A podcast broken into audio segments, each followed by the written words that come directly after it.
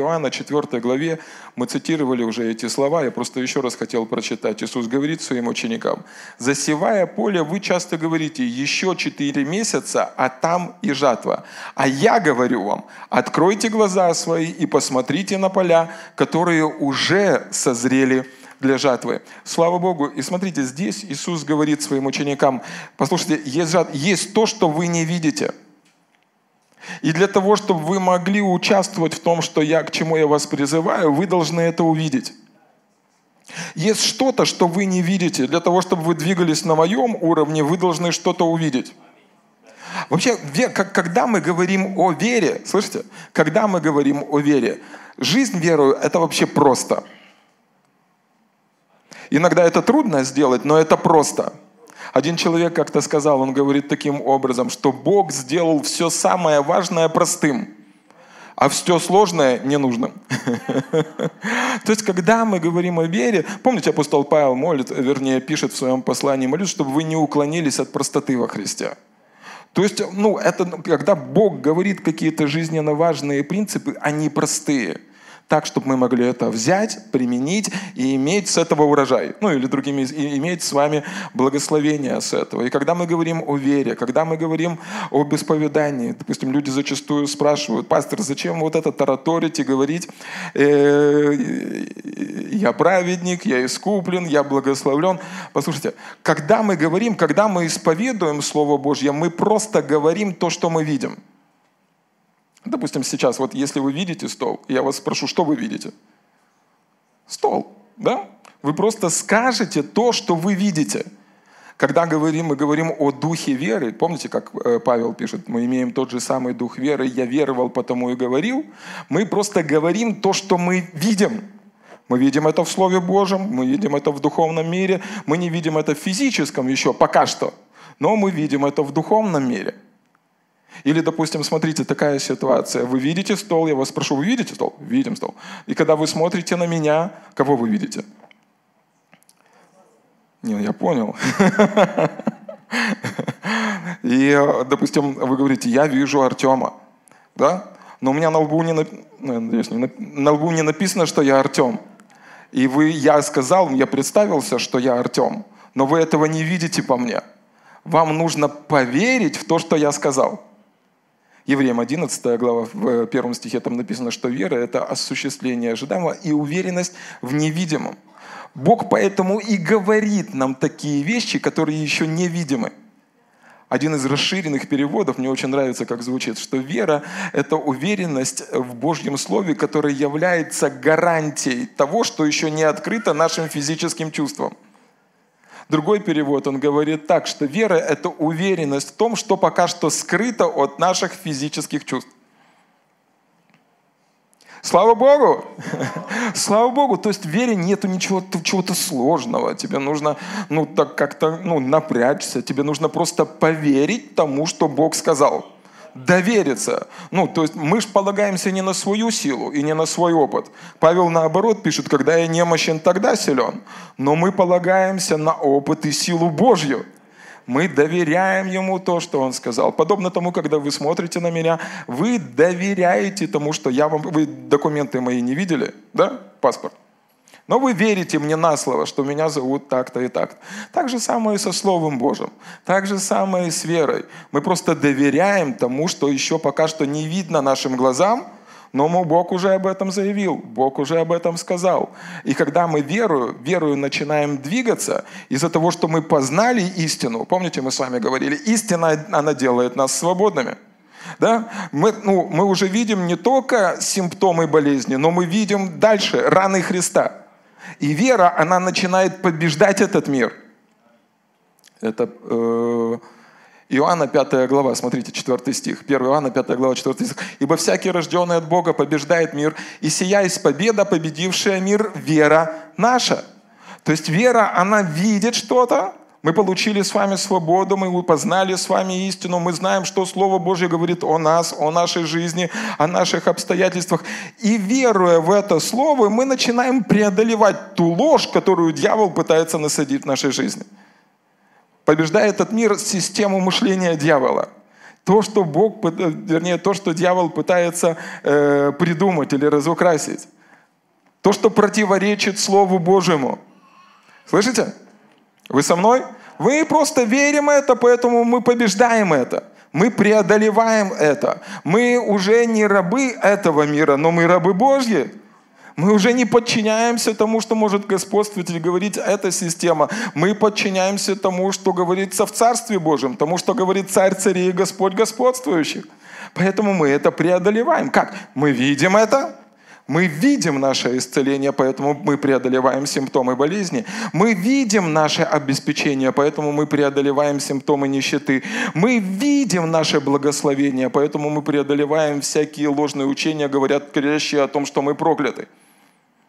Мы видим, поэтому и говорим. Это, ну, это не м- нейролингвистическое программирование – у меня все будет хорошо, у меня все будет хорошо, хорошо, хорошо. Я так и знал, что все будет.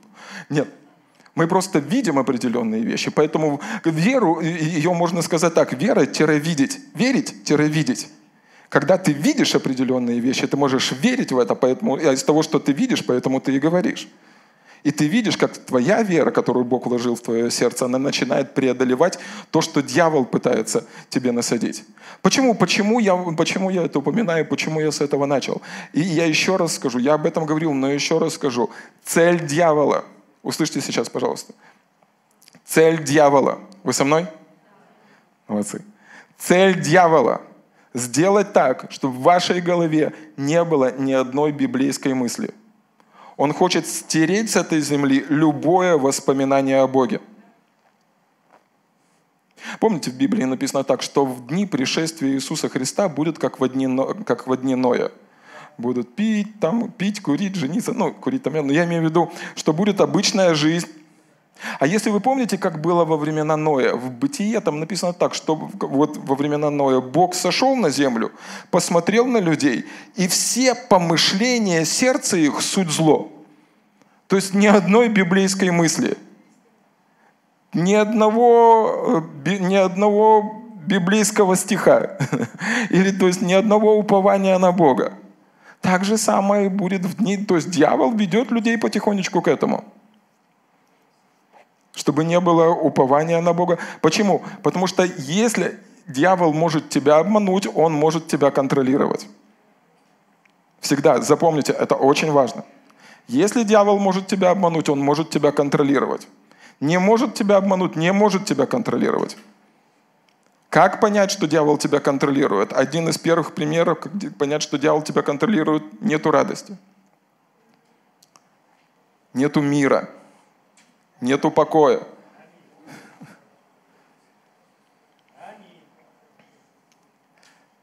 Поэтому сам, смотрите, хорошо, вы со мной? Сейчас мы чуть-чуть нырнем, а потом вынырнем. Смотрите, тут очень важно, чтобы мы э, с вами сейчас за это ухватились. Самое большое оружие дьявола – это обман. Да? Это самое большое его оружие можно сказать так, единственное оружие.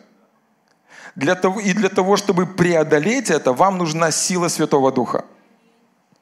Вам нужен Дух Святой, который просвечает очи вашего сердца. Поэтому апостол Павел в послании к Ефесянам молится за этих людей Ефесе, чтобы Господь дал им Духа премудрости и откровения и просветил очи сердца их. Да? Вам нужна сила Духа Святого, чтобы преодолеть этот обман и увидеть истину. Теперь смотрите, самое, если самое большое оружие дьявола – это обман, то самое опасное, что есть во лжи, это то, что человек верит, что это истина. Это самое опасное, что есть во лжи. То есть, если человек понимает, что это ложь, он в это не обращает внимания, он просто в это не верит. Самая большая опасность лжи, что ты веришь, что это истина. Поэтому дьявол может контролировать таким образом. Понимаете? Поэтому и нам нужно Слово Божье. И пастор не зануда, который говорит, читайте Библию каждый день, молитесь, будьте с Иисусом. Не зануда, он хороший человек, я его знаю, классно. Нам, понимаете? Вы со мной? Бог не хочет, чтобы мы с вами жили в рабстве. Он хочет, чтобы мы жили с вами в триумфе, в радости, в победе, вне зависимости от того, какое давление или обстоятельства обрушились на нашу жизнь вне зависимости от того, как поступают даже самые близкие, вне зависимости от того, что происходит в нашей жизни. Писание говорит так, что Бог дает нам всегда, скажите со мной, всегда, всегда жить в победе и триумфовать в нашем Господе Иисусе Христе. Аминь. Аминь. И нам нужна истина, которая делает нас свободными. Мы преодолеваем, мы понимаем, тут дьявол пытается нас обмануть, тут он пытается нас подставить, тут он пытается. И нам не безызвестны дела лукавого. Так говорит Писание. И мы можем с вами с легкостью скинуть с себя всякое, всякую ложь, которую он пытается навязать в нашей жизни, и будучи свободными людьми, познавшими истину, совершать дело Божье. Аминь. Слава Богу! Слава Богу! Слава Богу! Слава Богу! Это, знаете, э, на этой неделе я смотрел одну конференцию, и там один пастор рассказывает о жизни э, Смита Вигглсворта. Эту историю рассказывает э, Лестер Самбром. И он говорит, это к вопросу об обмане. Он говорит, что Смит Вигглсворт, ну, его пригласили в какой-то город проповедовать, и за ним каждый день приезжал его помощник – и привозил, и каждый вечер увозил его на место собрания. Он проповедовал в разных церквях. И однажды, когда этот помощник, он едет за рулем, и он говорит Смиту Вигглсворту, «Пастор, я уже столько слышал ваших проповедей, такое впечатление, что я могу проповедовать уже ваши проповеди». Он посмотрел на него и говорит, М, интересно. И он приехал, вечером отпроповедовал, и на следующий день им нужно ехать в другую церковь. В той церкви Смита Вигглсворта никто не знал. Ну, тогда не было интернета, тогда не было селфи, фейсбука и всего остального. Это было святое время, славное, потрясающее время. И, и, и, и он говорит своему помощнику, водителю, хорошо, пока они ехали, смотри, я отдаю тебе свою шляпу, я отдаю тебе свою Библию, сегодня ты, Смит Вигглсворт, выходи за кафедру и проповедуй.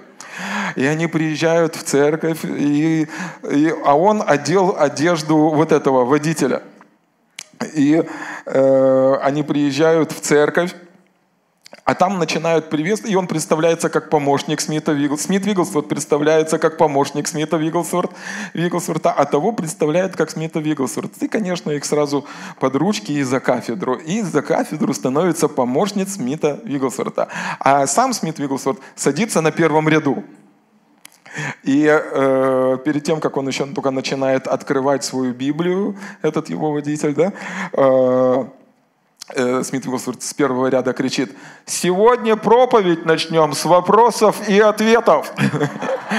И он, то, он не успевает даже ничего сказать, и первая рука – и человек встает и начинает задавать такой серьезный какой-то теологический вопрос. Тот полистал немножко в Библии, там туда, да, вот в принципе все и так. Ни, ни тот ничего не понял, ни этот ничего не понял, и поднимается вторая рука.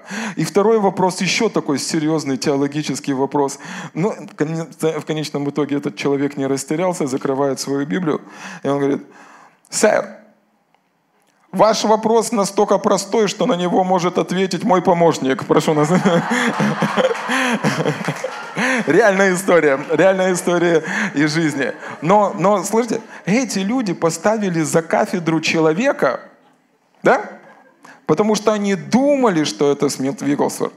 В твоей жизни иногда ты расстроен, опечален, ты потерял радость, ты говоришь, Бог, забери меня отсюда, что такое происходит, все плохое, что происходит в моей жизни, весь ад ополчился против меня. Я просто хочу зарядить, еще раз посеять это э, зерно сомнения. Возможно, эти мы, ну, возможно, то, что ты видишь, это не на самом деле, как ты видишь. Возможно, то, как ты видишь реальность, ты немного ошибаешься, реальность другая. Ты в Божьих руках, ты помазан, что-то хорошее, славное ждет тебя впереди. Послушайте, это тоже очень важно. Вы знаете, почему дьявол так сильно атакует людей? Потому что он их боится. Он боится вас. Дьявол так сильно настроен против вас, потому что он вас боится.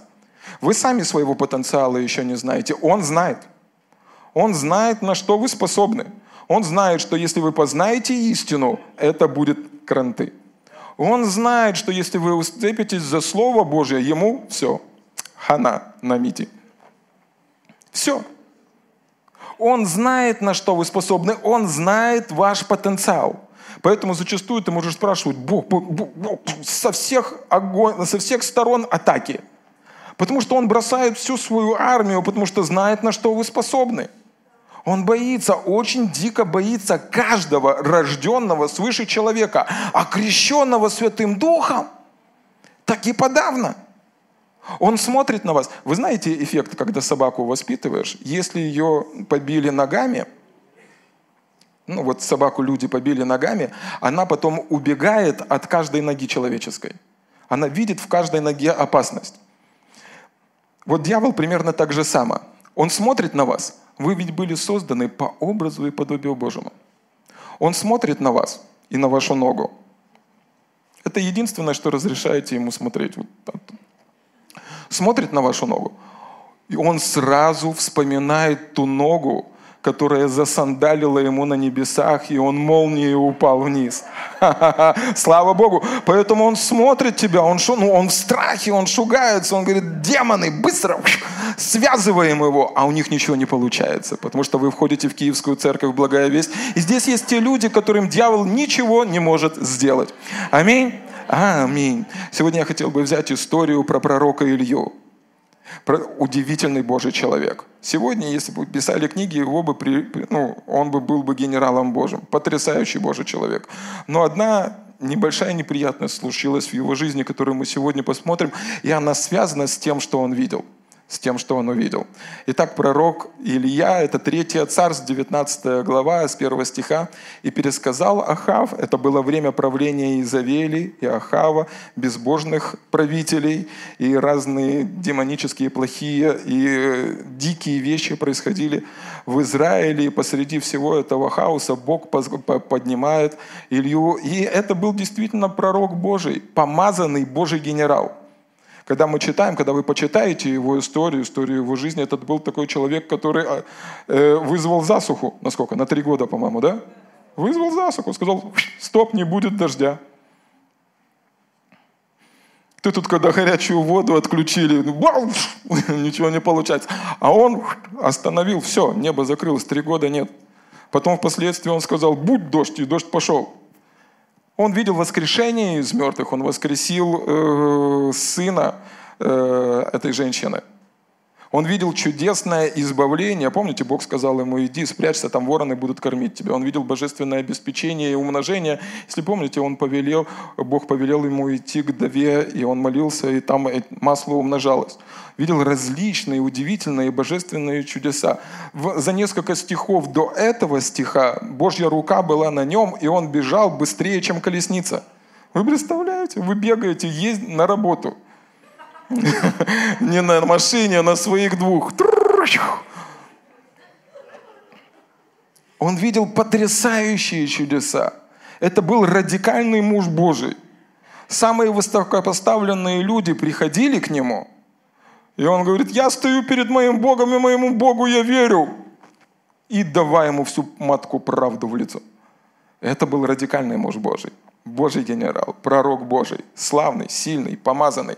Но смотрите, что происходит с ним. «И пересказал Ахав и Изавели все, что сделал Илья. До этого он убил 850 человек». Такой себе джекпот решить. Ну, я имею в виду, он нечестивых людей убил. И то, что он убил всех пророков мечом. Смотрите, и дальше. Это второй стих, там неправильно циферки. Увидев это, а, это вот второй стих. «И послал, послала Иезавель посланца к Ильи сказать, пусть то и то сделают мне боги, еще больше сделают. Если я завтра к этому времени не сделаю с твоей душою то, что сделано с душою каждого из них». И теперь Иезавель отправляет смс-ку. Говорит, посылает слугу и скажи, скажи, иди, я расправлюсь с тобой, Илья. Представляете, он смс-ку получает – Послушайте, если бы Иезавель действительно верила в то, что она может его убить, она бы послала меч, ну, воина с мечом. Она бы сказала, иди убей его. Это стратегия дьявола. Он запугивает. Слышите? Он запугивает. Или другими словами, он ищет тех людей, которые ему поверят. Смотрите, 1 Петра, 8, 5 э, глава с 8 стиха, там написано так. «Трезвитесь». Сделай так. Все. Бодрствуйте. Потому что противник, ваш дьявол, ходит, как рыкающий лев, ища кого поглотить. Слышите? Он ищет кого поглотить. Это значит, что он не может поглотить каждого. И эта церковь – это те люди, которых он не может поглотить. Скажи, дьявол не может меня поглотить. И можно много проповедовать относительно этого местописания, но в разрезе того, что мы с вами сегодня говорим, дьявол ходит и ищет тех людей, которые ему поверят. Дьявол ходит и ищет тех людей, которые ему поверят. Говоря простым языком, это страх. Он не может вас убить. Вы были благословлены Господом, а то, что благословлено Господом, никто проклясть не. Он не может вас проклясть. Он не может вас убить. У него нету такой сверхъестественной силы, которая могла бы погубить силу Божью. А апостол Павел говорит, что эта державная могущественная сила находится внутри нас. Единственное, что он может сделать, это напугать и найти того человека, который ему поверит. Поэтому дальше он пишет, говорит, противоставьте ему твердую веру, зная, что такие страдания случаются и с братьями вашими в мире. Как мы ему противостоим? Вера. Совершенно верно. Я помню, один брат меня спрашивает, пастор, зачем так много проповедовать о вере? Ну вот зачем?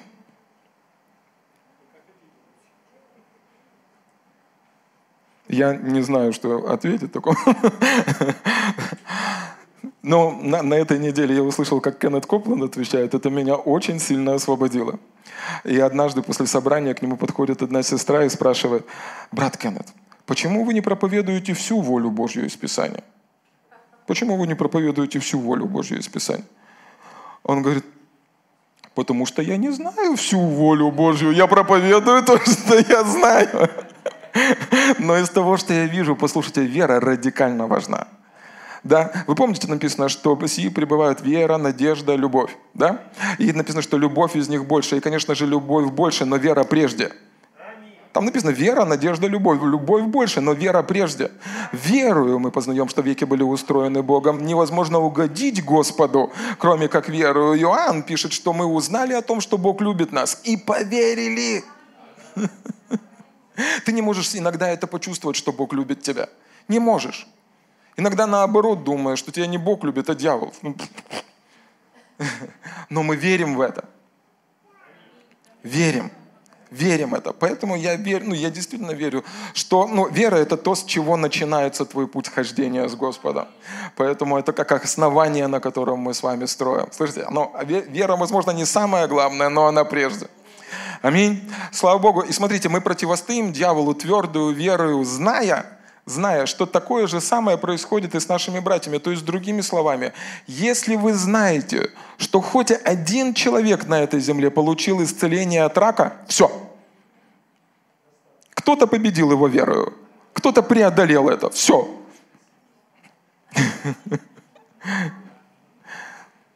Возьмите как один проповедник, просто напишите здесь у себя до свидания.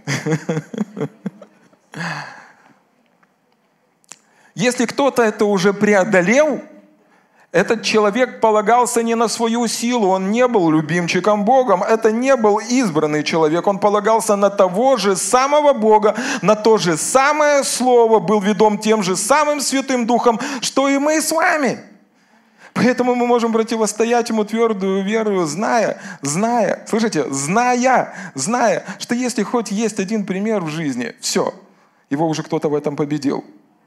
Это истина, это работает. Слово работает. Я видел, как это работает. Этот человек свидетельствовал. Мы, мы, я видел, как это сработало. Дьявол, ты больше меня не поймаешь. Аминь. Смотрите, что произошло с Ильей. Он получил эту смс, он получил это послание, и он поверил. Он разрешил этому посланию, этим угрозам Иезавели нарисовать определенные картины поражения в своей жизни, страха в своей жизни. Дальше написано, видите, подчеркните для себя, если есть Библия, подчеркните, увидев это, увидев это – он увидел это внутри себя. Он увидел, как Иезавель, она отрубает ему голову. Он увидел, как она побеждает его. Он увидел, что вдруг нищета одолевает его, что болезнь опрокидывает его на, на лопатки. Он увидел, что дьявол вдруг побеждает. Удивительный человек Божий. В 18 стихе, вернее, в 39 стихе, в 18 главе написано, что когда народ увидел все эти чудеса, которые происходят в его жизни, когда было сражение между ним и пророками, там написано, что весь народ возвал Господу и сказал, один Господь Бог, един, един Господь Бог, которому служит и Илья.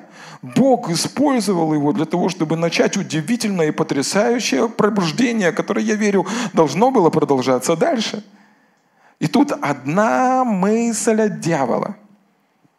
Одна мысль от дьявола. Послушайте, каждая, скажите со мной, каждая, каждая мысль врага, если вы ей не противостанете, будет порождать гибель, смерть, разочарование, горечь и рушение. Все его идеи, все его семена, все его слова были созданы с одной целью – украсть, убить и погубить. И поверьте, поверьте мне, дьявол, ну вот чем он отличается от человека, мы иногда спешим. У него много времени, и он целенаправлен. И он иногда работает, слышите, он иногда работает, если, может быть, вы знаете, в детстве проводили и опыты над лягушками. И когда ты садишь ее, э, кидаешь в кипяток, она сразу же выпрыгивает. Но если поставить на медленный огонь, она сварится. Она не реагирует, и в определенный момент бац, и сваливается. То есть если это медленно, медленно, медленно, медленно, иногда враг так же само работает. Медленно, медленно, одна мысль, вторая мысль, третья мысль. В конечном итоге ты думаешь, что ну, уже и пищу благословлять не надо, и Библию читать не надо, и молиться не надо, и, в принципе, и в церковь ходить не надо. И так потихоньку, потихоньку, потихоньку. Он создает или рисует совершенно другую картину жизни, которая удобна ему для того, чтобы контролировать тебя. Вы со мной? Еще 50, 60, а возможно даже и 40 лет назад, если бы мы с вами говорили об порнографии на телеэкранах, о популярных татуировках, о том, что в правительстве будут люди э, неправильной ориентации, нам бы сказали, ребята, вы что?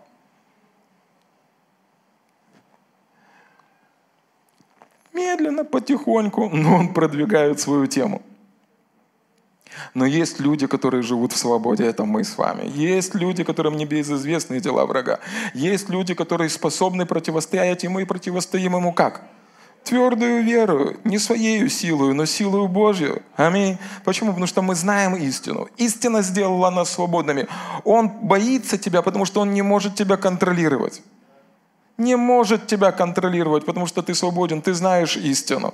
Ты знаешь, что это происки фикса. Ты знаешь, что если запахло горелым, тебе нужно сразу же в слово, тебе нужно молиться, тебе нужно получать направление от Господа. Он не может тебя споймать, он не может тебя победить. Аминь. Слава Богу, слава Богу, увидев же это, он позволил дьяволу нарисовать совершенно другую картину себя.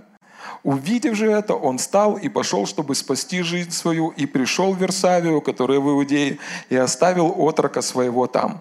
А сам отошел в пустыню на день пути, и придя, сел под можжевеловым кустом и просил смерти себе. Вот такое духовное самоубийство. И сказал, довольно уже, Господи, возьми душу мою, ибо я не лучше отцов моих. Ну и тут тоже можно много кто вообще ему сказал, что он лучше его отцов? Ну, короче, ну, это был не Бог. И смотрите, и лег, и заснул под можжевеловым кустом. А вот ангел коснулся его и сказал ему, встань, ешь. И взглянул Илья, и вот у изголовья его печеная лепешка и кувшин воды. Он поел и напился, и опять заснул. И возвратился ангел Господень во второй раз, коснулся его и сказал, «Встань, ешь, ибо дальняя дорога перед тобою. И Господь начинает его укреплять. Он посылает ангел, он посылает ему слово. Сверхъестественным образом э, появляется хлеб, сверхъестественным образом появляется лепешка. И один из переводов говорит так, у тебя дальняя дорога, ты не справишься своими силами. И здесь Бог ободряет его. Я верю, что речь не идет о том, что ему нужно перейти до той горы, которую он перешел. А речь идет о том, что у него все будет хорошо. Это как вы пришли в церковь, а пастор вас ободряет. Послушайте, все будет хорошо. Бог не изменился, Он на троне. Подобно тому, как ты победил этих пророков. 850 человек, представляете? Они не смогли показать свои чудеса. Он сказал народу, соберите их, сейчас я их заколю заколол.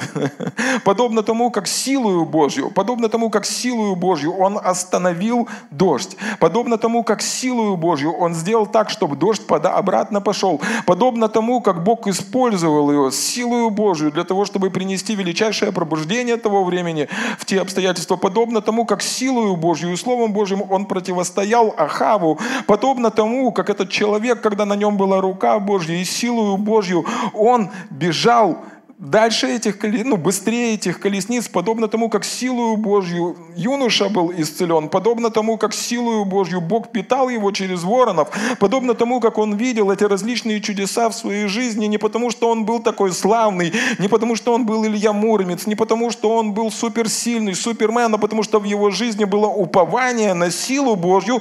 Бог говорит ему, та же самая сила справиться с Иезавелью, та же самая сила Божья будет поддерживать поддерживать тебя, и у тебя впереди великая, дальняя дорога. И то, что мы начали там с тобой в народе Израиля, ты совершишь, ты сделаешь, ты сделаешь так и помажешь нового царя, все будет хорошо. Так же самое Бог говорит тебе, если ты видел хотя бы одно чудо в своей жизни, ты видел это чудо, та же самая сила преодолеет те препятствия, которые, возможно, сегодня дьявол выставляет перед тобой. Та же самая сила, те же самые патроны, знаете, как в тире. Те патроны, которые подстрелили эту мишень, подстрелят и эту мишень. И любая мишень, которая бы не появилась перед вами, те же самые патроны поразят ее. Исаия пишет так, ни одно оружие, сделанное против тебя, не будет успешно. И всякий язык, состязающийся с тобой на суде, ты осудишь. Та же самая сила Божья. Та же самая сила Божья. И нам нужна сила Божья. Смотрите, Ефесянам 6 глава, 10 стих. Апостол Павел в 10 стихе, вот на этой конференции пастор, пасторик, он служил на основании этого местописания, и он сделал акцент на этом слове «наконец, братья мои». И вы знаете, что Ефесянам это было просто письмо. Ну, не было такого, что Павел писал глава 1, глава 2, глава 3, стих такой-то. Это было просто письмо, в конечном итоге оно было канонизировано и разбито на э, главы, на стихи. И на этой конференции Джесси Дуплантис, он перед тем, как проповедовать, он говорит, рассказывал свою историю, когда он был на небесах и встретился с апостолом Павлом. И первое, о чем попросил его апостол, апостол Павел, он говорит, он был небольшого роста, улыбающийся молодой человек. И первое, о чем он попросил, он попросил, чтобы э, Джесси Дуплантис напомнил, напомнил людям здесь на земле, что когда он писал о кратковременных страданиях, он имел в виду кратковременные страдания. Он говорит, потому что церковь взяла это исповедание, кратковременное страдание, и растянула на всю жизнь. Поэтому скажи людям, что когда я писал кратковременные, я имел в виду кратковременные страдания. И потом Джесси Дуплантис говорит, я спрашиваю, а что больше всего удивило тебя здесь, когда ты попал на небо? Он говорит, больше всего, что привело меня в восторг, что Бог использовал мои слова и мои письма и назвал это Словом Божьим.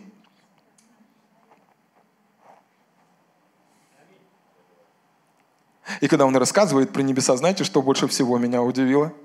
Он говорит, на самом деле вы не знаете, как выглядит красный цвет. Говорит, все на этой земле, вы не видели красного цвета. Все на этой земле поражено тлением.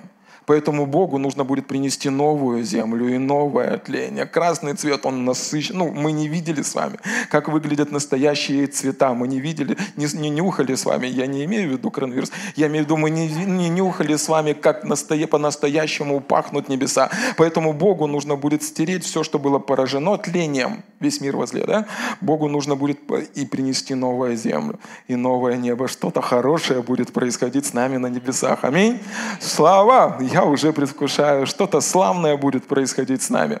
И, и, и, и смотрите, здесь, в этом письме, давая все эти удивительные откровения, в шестом стихе, вот это слово «наконец», пастор говорит, что э, это подобно тому, знаете, когда мы пишем что-то, а потом пишем «но самое главное», я часто на проповеди говорю, вы можете все забыть, но это запомните – Сейчас обратите внимание. И в конце этого письма он говорит, но самое главное, подытоживая все, что я сказал, а сказал он много, это послание к Ефесянам. Первая глава – это та молитва, которой мы с вами молимся, о тех всех благословениях, которым мы благословлены на небесах. Вторая глава, он дает откровение о вере и о благодати. Третья глава, чтобы мы с вами были укорелены и утверждены в любви Христовой. Потрясающее, удивительное откровение Слова Божьего. И в конце, в шестой главе, но прежде всего, всего, больше всего, вот что вы должны запомнить. Когда вы имеете все эти откровения, вот я хочу, пишет апостол Павел, о чем вы помнили. Вам нужна сила Божья. Вам нужна сила Божья. Вы можете иметь знания, вы можете иметь откровения, вы можете иметь безграничное познание, но вам нужна сила Божья для того, чтобы вы видели радикальные, максимальные, удивительные проявления в своей жизни – Сегодня утром мы собираемся, я включил, там проповедует Дэвид Хоган. Такой удивительный тоже, радикальный муж Божий. В спортивке все время проповедует. Я ну, смотрю, думаю, иногда нужно иметь как пример таких людей, которые безумны Христа ради. И, и он говорит, я приехал в Мексику, там был, одна девочка сидит на первом ряду, у нее аутизм. Я подошел, возложил руку, сразу ничего не увидел – и у нее был аутизм такой стадии, что вся церковь уже смирилась. Ну, то есть, говорит, она и не напоминала даже человека. И, говорит, я возложил руку. Говорит, не, не было сразу. Через полгода ее родители сообщают, говорят, у нее прошли все симптомы. Несколько лет спустя она стала самой успешной ученицей в школе в том регионе. Ты не сделаешь это за лекар... ну, лекарствами. Это сила Божья. Ты не справишься с бесом нищеты деньгами. Он тебя вот так вот обведет. Или с бесами, которые отвечают за коррупцию и все остальное. Здесь нужна сила Божья. Мы с вами радикально нуждаемся в силе Божьей. Не просто в том, чтобы знать. Иногда и не знать но полагаться на силу Божью, которая может сделать несравненно больше того, о чем мы просим или помышляем. Нам нужна сила Божья. И апостол Павел пишет, говорит, самое главное я хочу, чтобы вы помнили. А это была потрясающая церковь. В эту церковь в Ефесе ходила мама Иисуса Христа. Хотели бы следить на первом ряду с мамой Иисуса Христа? Думали, там не хватало откровений? Там были откровения. Но именно этой церкви впоследствии в Откровении Иисус говорит, я прошу, чтобы ты вернулся к первой любви. Я прошу, чтобы ты продолжал уповать на силу Божью. На силу Божью. Наконец, братья мои, укрепляйтесь Господом и могуществом силы ее. Ангел подошел к нему, приди, ешь, кушай, тебе нужно укрепиться, потому что впереди много чего, что мы можем сделать облекитесь во все оружие Божье, чтобы вам можно было противостать против козней дьявольских, потому что наша брань, брань не против крови и плоти, но против начальств, против властей, против мироправителей тьмы века сего, против духов злобы поднебесной. Итак, смотрите, он пишет, и он говорит, тебе нужно укрепиться или вернуться к силе Божьей. Продолжать уповать на силу Божью. И дальше он говорит, тебе нужно противостать. Смотрите, сколько раз слово «против» тут употребляется. Потому что наша брань не против крови и плоти, но против, против, против, против духов злобы поднебесной. Имея эту силу Божью, мы противостоим. Он говорит, что кто побеждает мир? Каждый, кто рожден от Бога, тот побеждает мир. Победа невозможна без сражения. Понимаете? То есть мы против чего-то. Определенный конфликт создается. Можно мы нырнем сейчас в это? Не, э, все, кто тонет, сразу ау, скажи, пастор, помоги, все нормально, мы вам поможем. Создается определенный конфликт между тем, что ты видишь, и тем, что ты говоришь.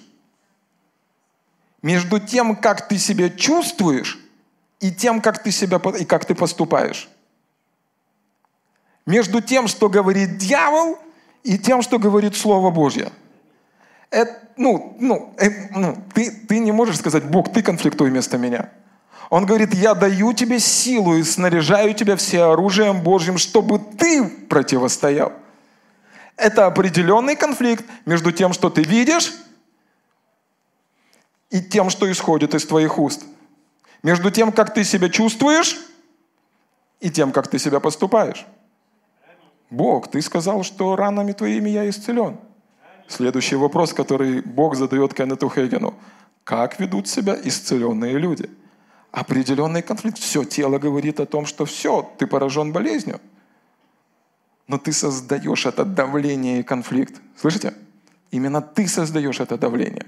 Ты видишь вещи, которые тебя ужасают. Ты видишь, что в твоей жизни скорее осуществляется план врага, а не план Божий. Ты создаешь конфликт в первую очередь тем, что исходит из твоих уст. Ты создаешь этот конфликт.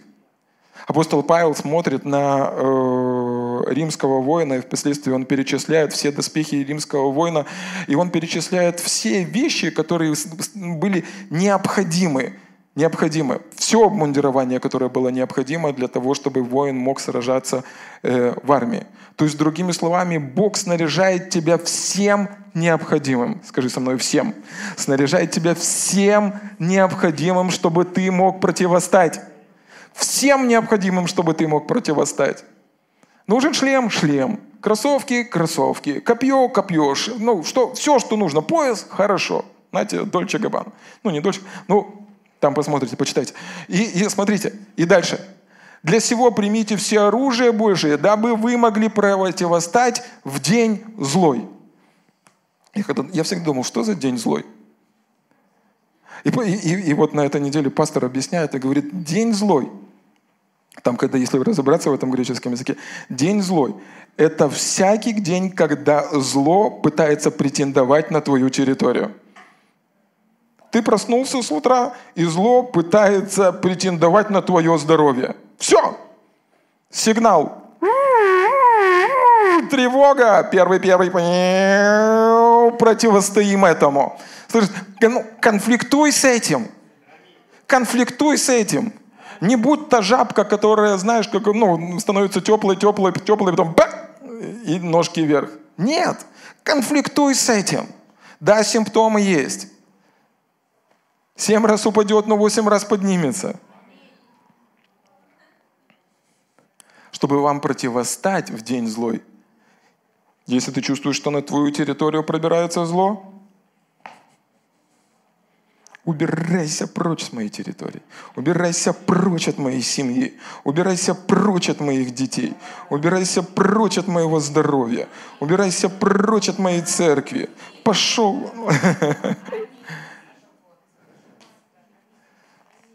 И смотрите дальше. И все преодолев устоять. То есть тут Святой Дух через апостола Павла говорит, если вы противостанете силою Божьей, вы продолжите стоять, а он будет под вашими ногами. Слава Богу! Бог говорит, я заранее говорю вам, чем все закончится. Это не боксерский ринг, когда вы не знаете, кто кого, кто победит или первый, или второй. Я заранее вам говорю. Все закончится тем, что вы победите. Вы продолжите стоять, он продолжит лежать под вашими ногами. Слава Богу! Поэтому ангел говорит, послушай, Илья, тебе нужно кушать, подкрепись, укрепись силою Божией. Вспомни о том, что у тебя есть сила Божья, тот же самый Бог, на которого ты уповаешь, тот же самый Бог, который э, делал все эти чудеса в твоей жизни, тот же самый Бог и поможет тебе справиться в этот раз. И еще, там он говорит, и впереди еще долгая и славная дорога. Много всего хорошего. А Илья, короче, он пошел по своему сценарию, пошел искать Бога в горе, и он приходит в пещеру к той горе, 40 дней идет. Представляете, 40 дней идет к той горе на одной лепешке и на одной воде. И там Илья вошел в пещеру и прошел в ней ночь. Затем Господь обращается к нему с таким вопросом. О, Илюха, а ты что здесь? Это явное подтверждение того, что это не был Божий план, чтобы Илья был в той пещере. Скорее всего, я думаю, что Бог давал ему понимание, откровение и видение того, что тебе нужно ну, ну, противостать там и Изавели, и принести пробуждение в народе Израиля. Илья, а ты что здесь? Ну, Илья по своему сценарию, он начинает отвечать. Илья ответил, Господи, Бог всемогущий, я всегда служил Тебе. Но израильтяне отказались исполнять Твое соглашение, разрушили Твои алтари и убили Твоих пророки. Я единственный пророк, оставшийся в живых. Они и сейчас меня пытаются убить. Все было совершенно не так. В 18 главе мы читаем с вами, и Илья знал об этом, что Авдий сокрыл 100 пророков. Он жалуется на свою судьбу. Знаете почему? Потому что он видит такую свою судьбу. И вот одна из стратегий дьявола. Услышьте, сейчас вот это нужно взять. Хорошо? Помидоры спрячьте. Даже если от этого немножко покипит, э, нормально. Слушайте, дьявол рисует картины в нашей жизни. И он может приносить какие-то идеи для того, чтобы отравить наше сердце. Да? Для чего? Почему Иисус говорит, от избытка сердца говорят уста? Да? А притча написано, что жизнь и смерть во власти языка. Он приносит какие-то вещи, разочарования, он приносит свой план, он сеет свои семена, и он, ну как не заставляет, ну и ты начинаешь это говорить. И в твоей жизни осуществляется не то, что Бог хотел, а то, что ты сказал. То, во что ты веришь, то, что ты говоришь. То, что дьявол хочет, чтобы осуществлялось в твоей жизни. Запомните, все нормально, я смотрю, вы так встрепенулись. Запомните, дьявол не знает вашего будущего.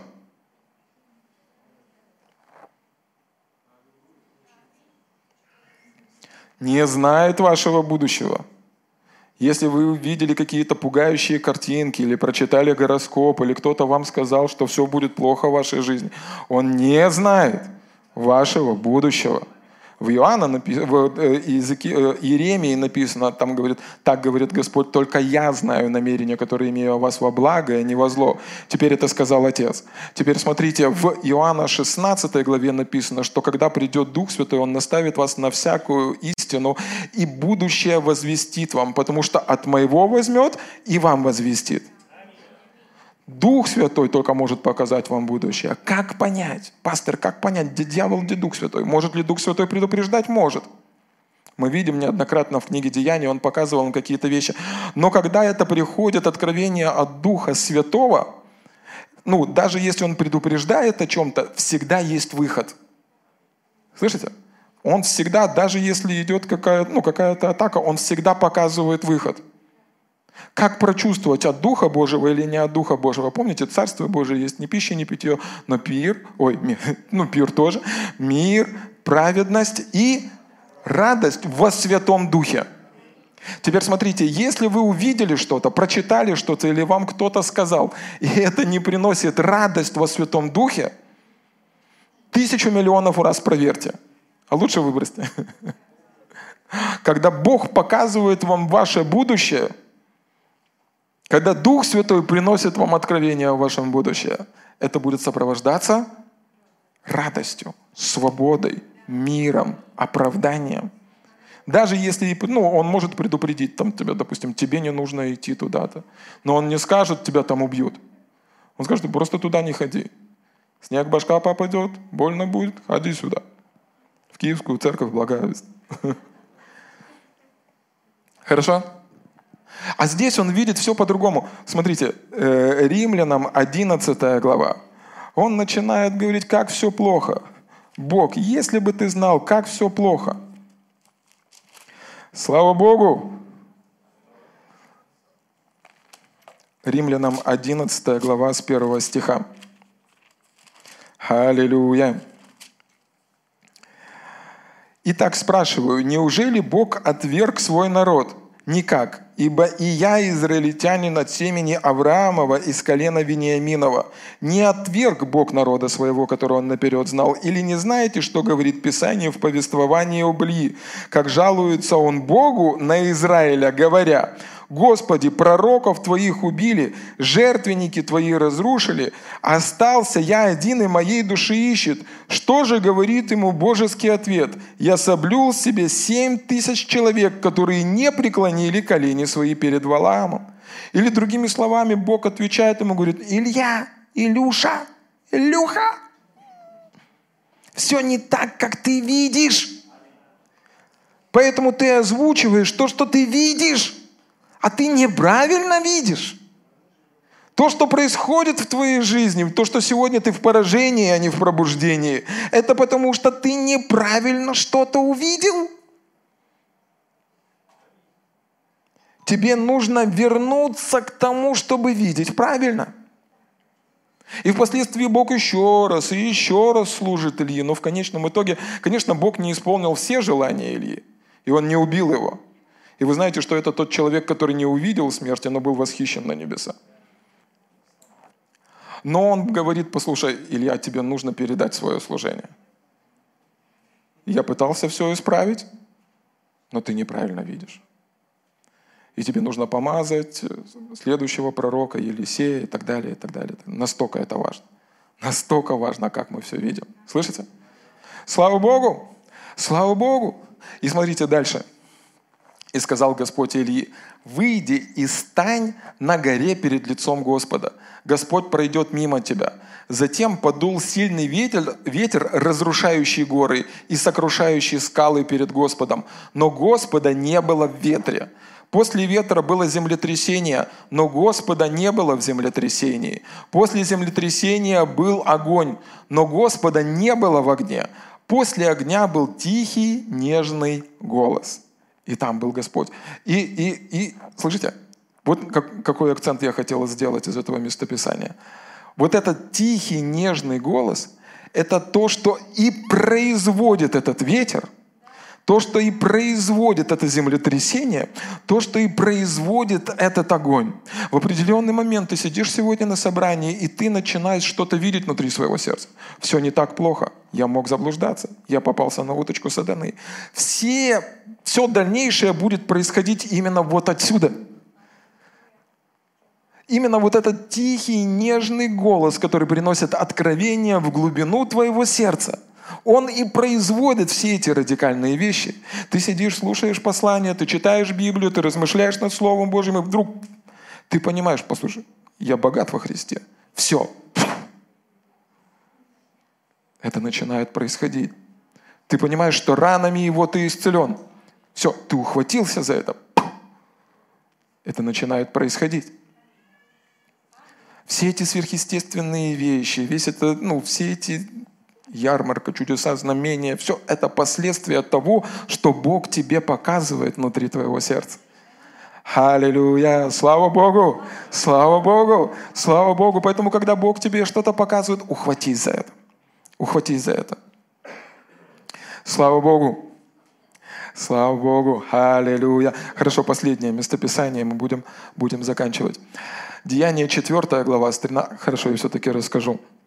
Одна сестра после собрания ну, приходит, рассказывает, пастор, э, это, по-моему, Марина мне рассказала, что ее, ну, она начала испытывать симптомы коронавируса. Ее атаковала эта болезнь. И она помолилась Господу, и Господь ей говорит, ну, показал ей видение, что за этим вирусом стоит дух страха. Если ты запретишь духу страха, он просто, ну она увидела, он просто упадет бездыханный, он не живет без духа страха. И, говорит, когда я только это увидела, сверхъестественным образом она была исцелена. Ухватитесь за, ну, вот, за то, что Бог показывает. Слышите? Все остальное будет происходить вот от, из того, что Он вам покажет. Смотрите, Деяние 4 глава, это когда Петр Иоанн, они помолились за того человека, который сидел, э, ну, который был храм, э, не ходил, короче, они сверхъестественным образом помолили, ну, помолились за него, имя Иисуса Христа воскресило его, не воскресило, а исцелило его, там движение, там движуха, их привели в притвор Соломонов, пять тысяч человек покаялось, их приводят к первосвященникам. Это козырные ребята того времени, которые всем управляют, всем владеют, сливки общества, и они начинают судить Петра и Иоанна. 13 стих. «Видя смелость Петра и Иоанна, и когда Бог вам что-то покажет, вы всегда будете смелы и будьте смелы. И приметив, что они люди не книжные, помните, мы сегодня с вами говорили, что мы уповаем не на то, что мы с вами такие крутые, сильные, знаменитые или помазанные, мы уповаем на силу Божью. Аминь? На силу Божью. На... Ну, апостол Павел пишет так, что когда я немощен, тогда силен. Когда я уповаю не на себя, не на то, что я могу сделать, но на то, что Бог может сделать. Когда я уповаю на Его силу, вот тогда я силен.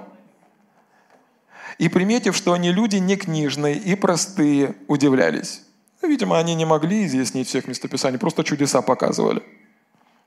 Между тем узнавали их, что они были с Иисусом.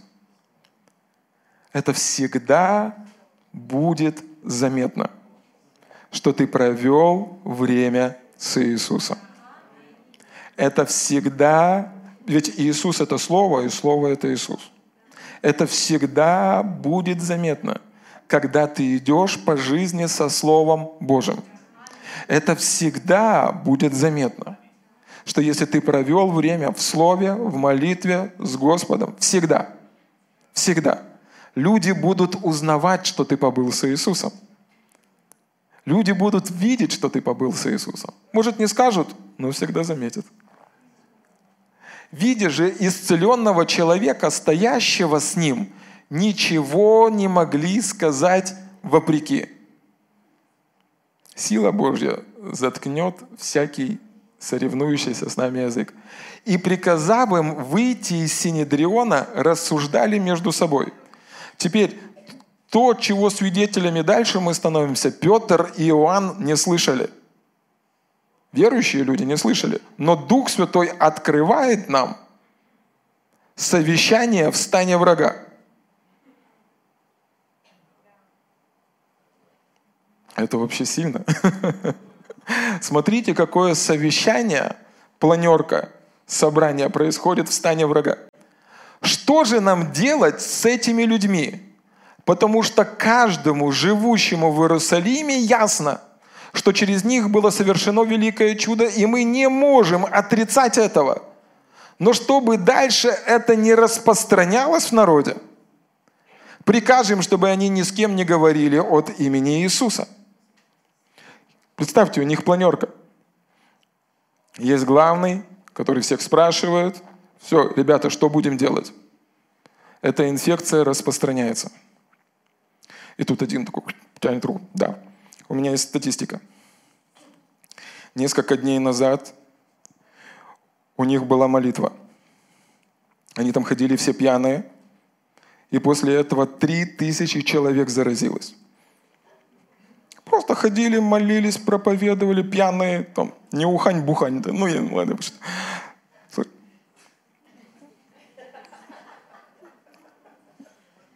Ходят все пьяные, проповедуют, три тысячи человек заразилось. Второй встает у меня тоже статистика. Только что принесли последние сводки. Было это чудо. На нашей территории пять тысяч человек заразилось. Мы не можем это контролировать. Нужно что-то делать. Нужно что-то делать. Третий поднимает руку. Я предлагаю вести социальную дистанцию. И запретить им собираться вместе. Им нельзя вместе собираться. Это заразно. Это распространяется. Одна пьянка – три тысячи человек. Вторая – пять тысяч человек. Мы должны это остановить. Мы не можем это контролировать. Четвертый встает. Им нужно закрыть рот. Желательно с носом. Чтобы они не проповедовали. Там так написано. Чтобы они ни с кем не говорили об имени Иисуса. Мы можем это сделать? Легко. Эм, знаете, как в фильмах пишут?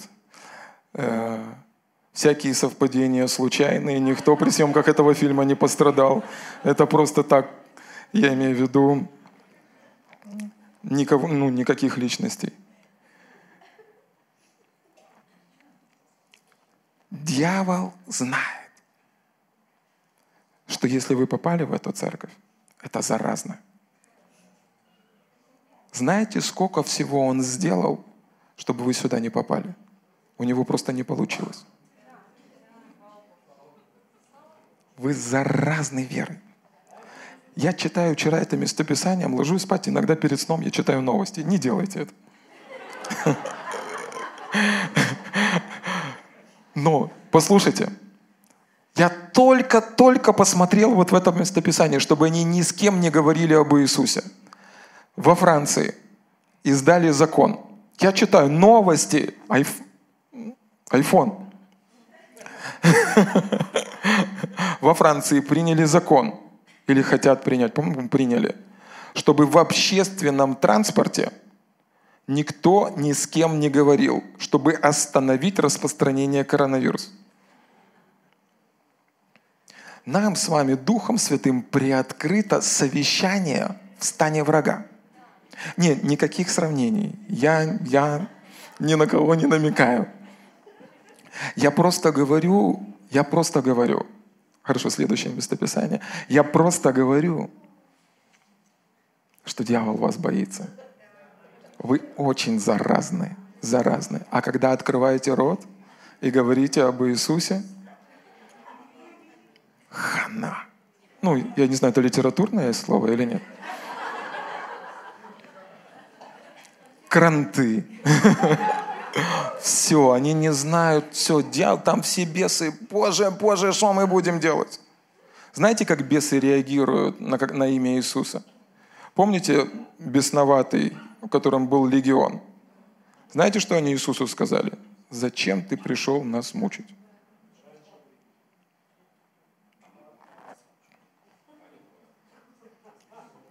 А когда они понимают рожденного свыше человека, который осознает свою власть и наполнен Святым Духом, они свои лапки кверху и говорят, пошлите нас в свиней.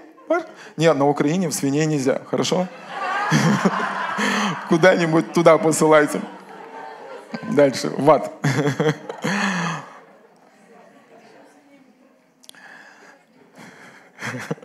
Так, я чувствую, надо заканчивать прямо.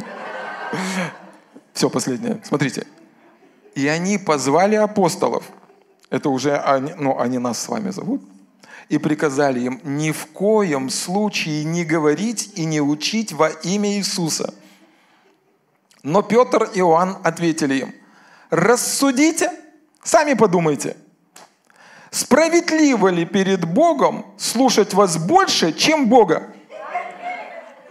Они другими словами говорят, сейчас! Мы не можем не говорить. Слышите? Вы со мной читаете? Мы не можем не говорить о том, что мы и о том, что мы Вы не можете говорить о том, что вы видели, только что мы говорили о тихом голосе. Вы не можете говорить. Не говорить.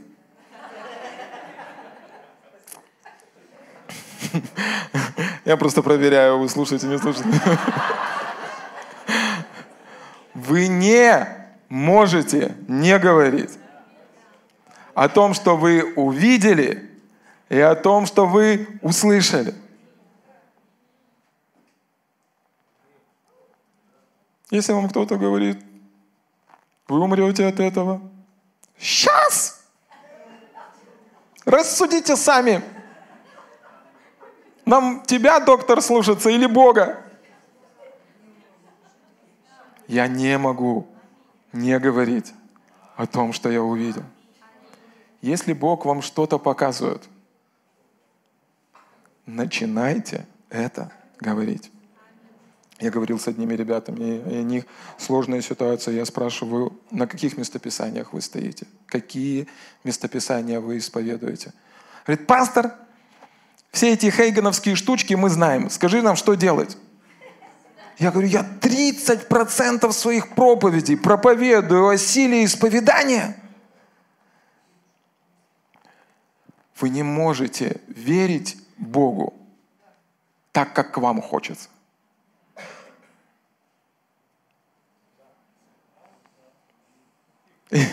Есть принцип или способ, как мы верим Богу, установленный Богом.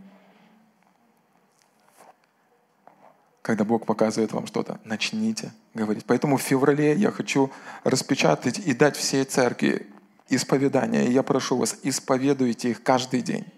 Каждый, их не будет много, но они будут смачные, они будут сильные. Ну, ну, дисциплинируйте себя в этом.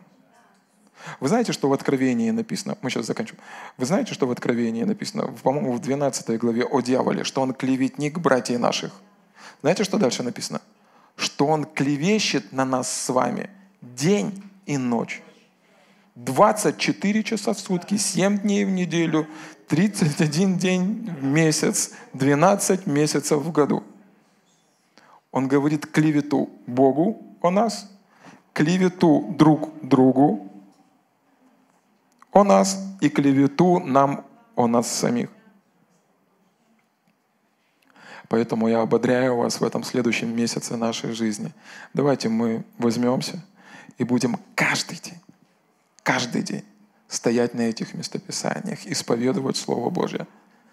Потому что мы не можем не говорить. То, что Бог нам показал, и то, что Он нам сказал.